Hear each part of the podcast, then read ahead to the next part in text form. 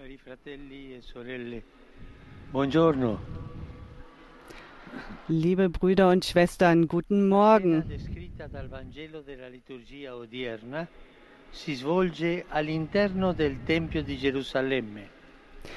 Die im Evangelium der heutigen Liturgie beschriebene Szene spielt im Inneren des Tempels in Jerusalem.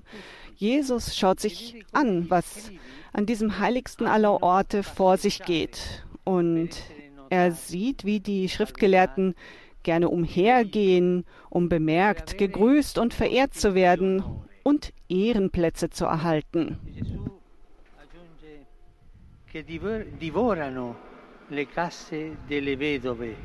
E pregano a lungo per farsi vedere. Und Jesus fügt hinzu, sie fressen die Häuser der Witwen auf und verrichten in ihrer Scheinheiligkeit lange Gebete. Gleichzeitig fällt sein Blick auf eine andere Szene. Eine arme Witwe, die zu denen gehört, die von den Mächtigen ausgebeutet werden, wirft alles, was sie besaß, so sagt es das Evangelium, alles, was sie besaß, in den Opferstock des Tempels. Das Evangelium stellt uns äh, diesen krassen Gegensatz vor Augen. Die Reichen, die ihren Überschuss geben, um gesehen zu werden, und eine arme Frau, die ohne Aufsehen das wenige, das sie hat, anbietet. Zwei Symbole, zwei Symbole für menschliches Verhalten. Jesus schaut sich die beiden Szenen an. Und es ist genau dieses Verb sehen, das seine Lehre zusammenfasst. guardarci Vor, denen, die den Glauben mit Doppelzüngigkeit leben, wie die Schriftgelehrten, müssen wir uns vorsehen, um nicht wie sie zu werden. Während wir die Witwe ansehen müssen, um sie als Vorbild zu nehmen. Denken wir darüber nach. Uns vor den Schriftgelehrten vorsehen und die arme Witwe ansehen. Vor allem hütet euch vor den Scheinheiligen. Das heißt, sich davor hüten, das Leben auf den Kult des Scheins, der Äußerlichkeit, auf die übertriebene Pflege des Ansehens zu gründen. Und vor allem sollten wir darauf achten, dass wir den Glauben nicht unseren eigenen Interessen unterordnen. Diese Schriftgelehrten deckten unter dem Namen Gottes ihre eigene Prahlerei. Und was noch schlimmer war, sie benutzten die Religion, um ihre Geschäfte zu machen, missbrauchten ihre Autorität und beuteten die Armen aus. Auch hier sehen wir das, auch heute sehen wir dieses schreckliche, hässliche Verhalten in vielen Orten, auch ihr, der Klerikalismus, sich über die Demütigen stellen, über die sie ausnutzen, sich perfekt fühlen. Das ist das Übel des Klerikalismus.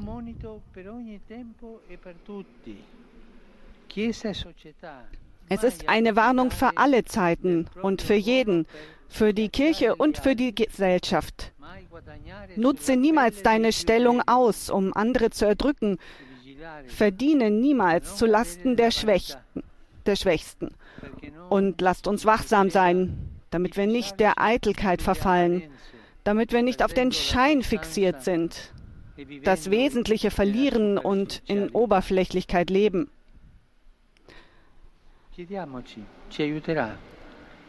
Fragen wir uns, das wird uns helfen.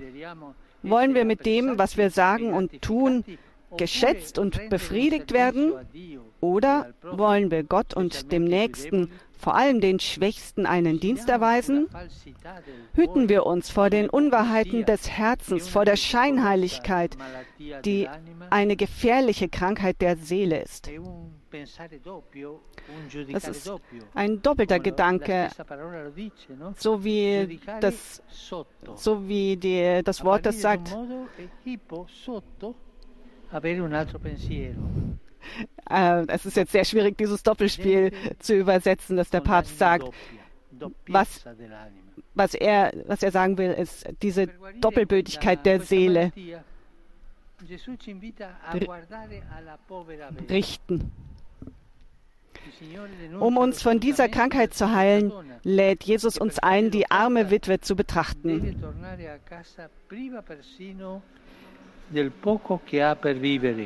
Der Herr prangert die Ausbeutung dieser Frau an, die, um das Opfer zu bringen, nach Hause zurückkehren muss, ohne das wenige, das sie zum Leben hat.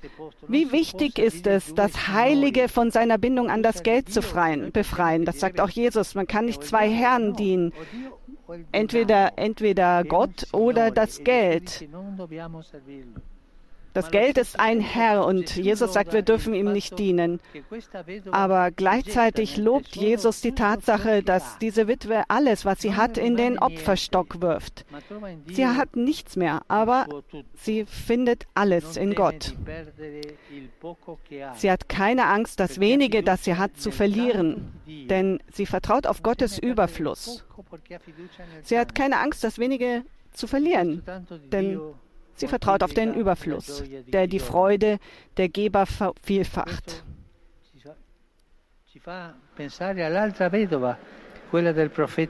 Und das lässt uns an die andere Witwe denken, von der der Prophet Elias spricht, die auch aus der Tagesliturgie, die ein Brot, ein Gebäck macht aus dem letzten Mehl, was sie hat. Und Elia sagt ihr, gib mir, gib mir das, was du was du hast und äh, dein Mehl wird niemals sich, wird niemals ausgehen. Der, der Herr hilft uns immer. Er, er ist immer großzügiger. Er geht darüber hinaus. Aber er, das ist er, Gott, und nicht unsere Gier, unsere Habgier, unser Geiz. Jesus schlägt uns die Witwe, von der das Evangelium heute spricht, als Lehrmeisterin des Glaubens vor. Sie geht nicht in den Tempel, um ihr Gewissen zu beruhigen. Sie betet nicht, um gesehen zu werden. Sie stellt ihren Glauben nicht zur Schau, sondern sie gibt von Herzen mit Großzügigkeit und Unentgeltlichkeit. Ihre Münzen klingen schöner als die großen Opfergaben der Reichen. Denn sie drücken ein Leben aus, das Gott aufrichtig gewidmet ist. Einen Glauben, der nicht von Äußerlichkeiten lebt, sondern von bedingungslosem Vertrauen. Lasst uns von ihr lernen, ein Glauben ohne äußeres Drumherum, aber innerlich aufrichtig. Ein Glaube, der aus demütiger Liebe zu Gott und zu unseren Brüdern und Schwestern besteht. Und nun wenden wir uns der Jungfrau Maria zu, die mit einem demütigen und transparenten Herzen ihr ganzes Leben Gott und seinem Volk zum Geschenk gemacht hat. Angelus Domini nunciavit Mariae. Et concepit de Spiritu Sancto. Ave Maria, gratia plena, Dominus tecum, benedicta tui mulieribus et benedicto fructus ventris tui, Iesus. Sancta Maria, Mater Dei, ora pro nobis peccatoribus, nunc et in hora mortis nostre. Amen. Ecce ancilla Domini. Fiat mi secundum verbum tuum. Ave Maria, gratia plena, Dominus tecum, benedicta tui mulieribus et benedictus fructus ventris tui, Iesus. Sancta Maria, Mater Dei, ora pro nobis peccatoribus, nunc et in hora mortis nostre. Amen. Et verbum caro factum est. Et habitavit in nobis. Ave Maria, gratia plena, Dominus tecum, benedicta tui mulieribus et benedictus fructus ventris tui, Iesus. Sancta Maria, Mater Dei, ora pro nobis peccatoribus, nunc et in hora mortis nostre. Amen. Ora pro nobis, Santa Dei Genitrix. Ut igne ficiamur promissionibus Christi. Grazie a Tu anque sumus Domine, mentibus nostris infunde, che angelo annunziante, Christi fili Tui, incarnazione in coniovimus, per passione meius ad crucem, a resurrectionis gloriam perducamur. Per Christum Dominum nostrum. Amen. Gloria Patri et Filio et Spiritui Sancto. Sicut erat in principio et nunc et semper et in saecula saeculorum. Amen. Gloria Patri et Filio et Spiritui Sancto. Sicut erat in principio et nunc et semper et in saecula saeculorum. Amen. Gloria Patri et Filio et Spiritui Sancto. Sicut erat in principio et nunc et semper et in saecula saeculorum. Amen. pro fidelibus et fontis requiem aeternam dona eis Domine. Et lux perpetua luce Deis. Requiescant in pace. Amen. Sit nomen Domini benedictum. Ex hoc nunc et usque in saeculum. Aiutorium nostrum in nomine Domini. Qui fecit celum et terram. Benedicat vos omnipotens Deus, Pater et Filius et Spiritus Sanctus. Amen. Amen.